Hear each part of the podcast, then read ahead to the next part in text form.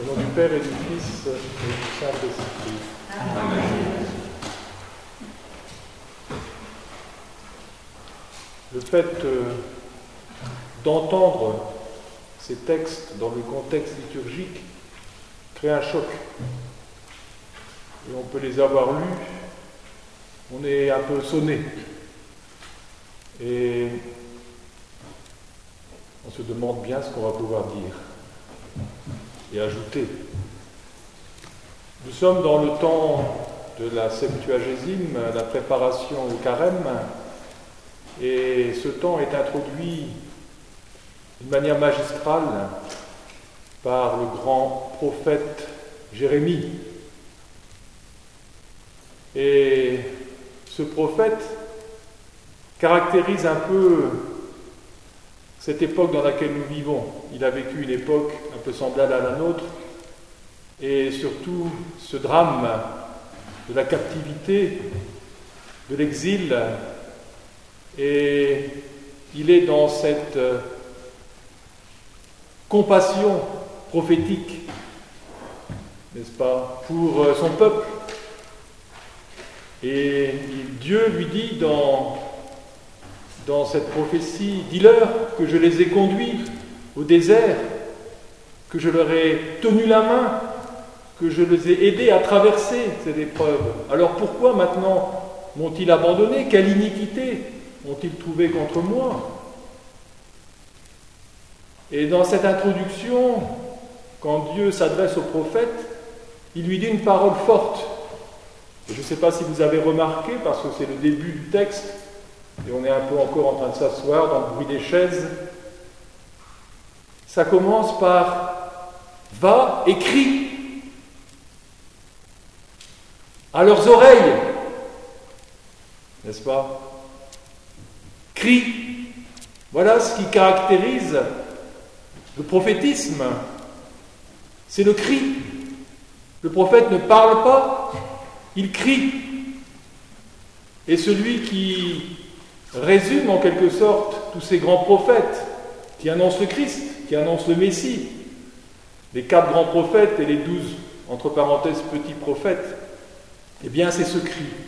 Ce cri que l'on retrouve dans Isaïe lorsqu'il annonce au fait Jean-Baptiste qui se nomme Je suis la voix de celui qui crie.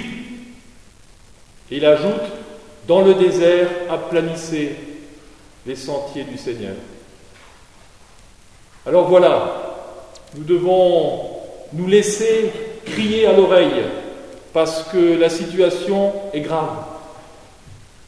Et cette crise, n'est-ce pas, du temps de Jérémie, on la retrouve aujourd'hui dans ces conditions dans lesquelles nous vivons. Le prophète est là pour nous accompagner, il est là pour nous réveiller, il est là pour nous appeler à cette vie nouvelle sans cesse, et forcément il est persécuté parce qu'il dérange. Tous ceux qui ont un charisme prophétique sont persécutés. Ou alors ce sont de faux prophètes. je voudrais, parce que j'ai pris des notes, relire et vous relire cette phrase qui est traduite d'une manière différente dans le texte que j'ai entendu. Jérémie dit Quelle iniquité vos pères ont-ils trouvé en moi pour s'éloigner de moi et pour aller auprès des choses de néant et n'être eux-mêmes que néant.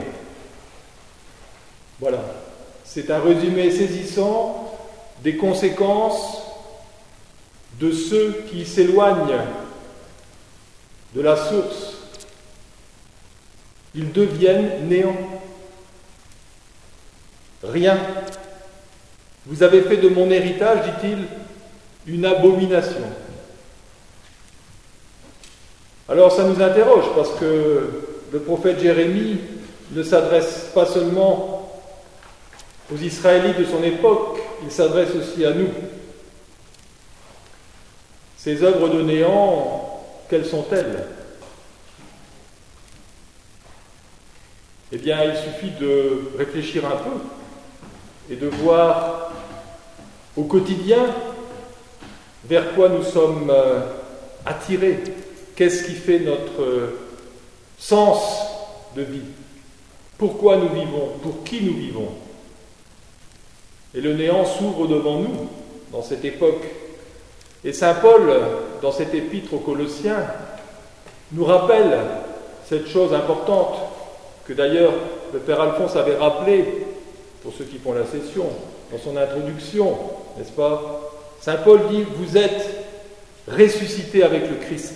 Vous êtes ressuscité avec le Christ. Alors, c'est pas vous allez ressusciter avec le Christ, c'est vous êtes ressuscité avec le Christ. Alors si vous êtes ressuscité avec le Christ, Saint Paul dit, cherchez les choses d'en haut, c'est-à-dire chercher le royaume des cieux. Il ajoute, affectionnez-vous aux choses d'en haut, affectionnez-vous. Ça veut dire chercher d'abord, d'abord le royaume des cieux. Alors ça m'interroge, parce que si je suis en Christ, si je suis chrétien, alors est-ce que je suis dans cette recherche, dans cette primauté du royaume? Est-ce que je cherche dans ma vie d'abord le royaume des cieux et sa justice? Et il ajoute, ne vous occupez pas de ces œuvres qui sont celles de la terre. Alors on peut les résumer en trois titres. Avoir, savoir, pouvoir.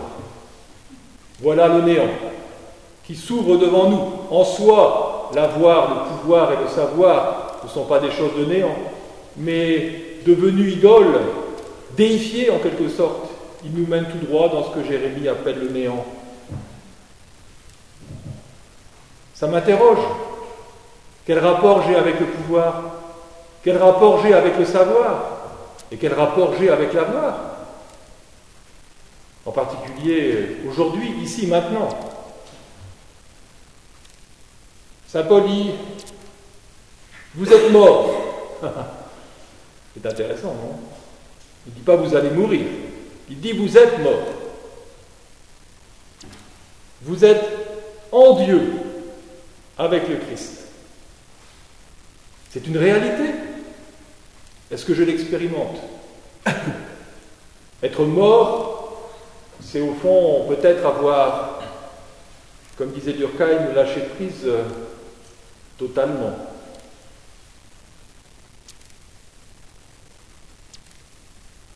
Alors arrivent euh, les moyens de la 16.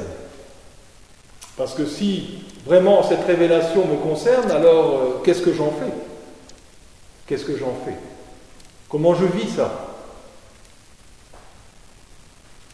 Alors dans l'évangile d'aujourd'hui, qui n'est pas un évangile très syndicaliste, n'est-ce pas Vous avez remarqué, parce que je ne sais pas comment on pourrait considérer ça, n'est-ce pas, dans une réunion syndicale, mais en fait, c'est vrai, travailler beaucoup moins pour être payé pareil. Bon. Mais ce qui est intéressant dans la traduction et dans les interlignes, c'est ce qui se passe entre le maître et puis les ouvriers. Alors la traduction que j'ai entendue ne me plaît pas. Ils ne sont pas désœuvrés. Ils ne sont pas désœuvrés. Le texte dit le mien, qui est une bonne traduction. Il dit il envie d'autres qui étaient sur la place sans rien faire. Moi, ça me parle. Ils étaient sur la place. La place, généralement, c'est le centre du village, sans rien faire. Ceci à la troisième, à la sixième et à la neuvième heure. Il y a une quinzaine d'années, euh, j'ai fait une session de méditation dans un centre, Durkheim, n'est-ce pas? Et lorsqu'on est arrivé, on nous a accueillis en disant voilà, nous sommes ici pour apprendre à ne rien faire le mieux possible.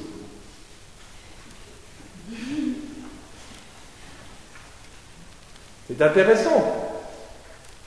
Ne rien faire, ce n'est pas être désœuvré, c'est être disponible. Parce que nous sommes des névrosés du faire. Et dès qu'on s'arrête de faire, on angoisse. Alors on est toujours en train de faire. On s'agite. Et là, non. Ils sont sur la place à ne rien faire. Et à la onzième heure, le maître leur pose une question. Il leur dit, mais pourquoi vous tenez-vous là toute la journée sans rien faire? Et les ouvriers répondent, eh bien parce qu'on ne nous a pas loués, on ne nous a pas embauchés, on ne nous a pas appelés. Il y a ceux qui sont appelés à la troisième heure, il y a ceux qui sont appelés à la sixième heure, à la neuvième heure et à la onzième heure. Et ceux qui sont appelés à la onzième heure, eh bien, ils sont là à ne rien faire, dans la disponibilité. C'est une leçon de vie que le Christ nous donne, à nous qui sommes des stressés permanents du résultat. Il n'y a rien de plus insupportable pour le moi de n'avoir rien à faire, chacun le sait. Alors il faut apprendre, comme les ouvriers de la onzième heure, à être toute la journée sans rien faire, sur la place, c'est-à-dire au centre. Alors peut-être le maître de la maison va passer, ou le maître de la vigne, pour appeler. Et ceux qui sont disponibles alors peuvent suivre le maître de la vigne. Les autres continuent à s'occuper de leurs affaires et à stresser. À nous de choisir. Au Seigneur soit la gloire, la puissance et l'honneur dans tous les siècles des siècles. Amen.